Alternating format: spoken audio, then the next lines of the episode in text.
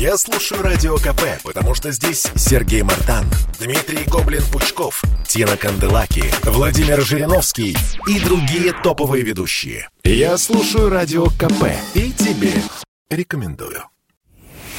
По всей стране открылись почти 96 тысяч избирательных участков.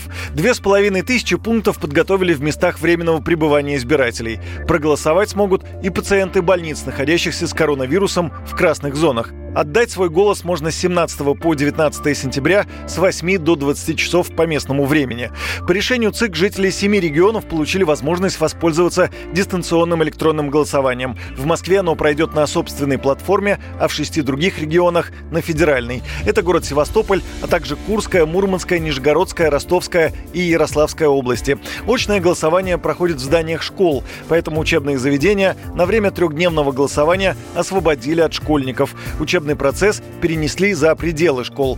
В эти дни сентября Минпросвещения организует всероссийскую акцию «Вместе всей семьей». Суть ее в том, что школы должны провести внеклассные мероприятия для школьников и их родителей. Это могут быть экскурсии в музеи, походы в кино, в лес и так далее.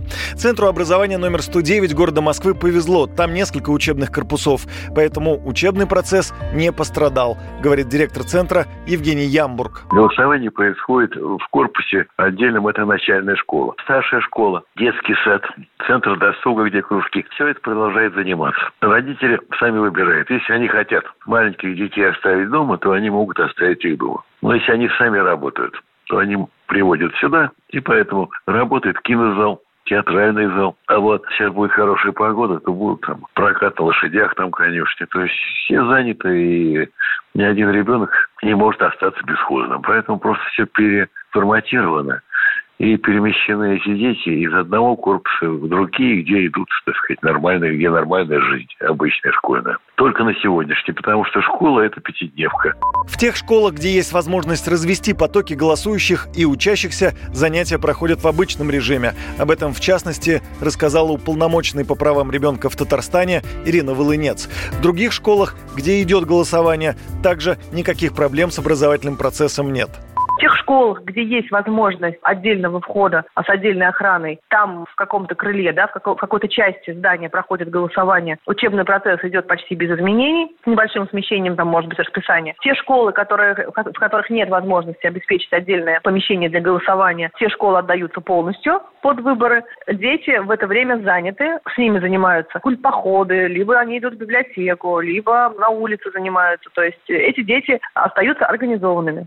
Нет такого, что детям сказали, что все, сегодня выходной, и все, ну и занимайтесь тем, чем хотите. В нашей редакции у коллег ситуация разная. У кого-то дети учатся без изменений, у кого-то запланированы выезды в музеи. Но есть и те, кто просто не учится. Традиционно в начале года учащиеся в классе заболели, и все выездные мероприятия просто решили отменить. Ранее глава Центра избиркома Элла Памфилова предложила перенести единый день голосования на октябрь. По ее словам, это нужно сделать, если в стране приживется идея с трехдневным голосованием. В таком случае удастся разделить учебный и избирательный процессы. Юрий Кораблев, Радио «Комсомольская правда».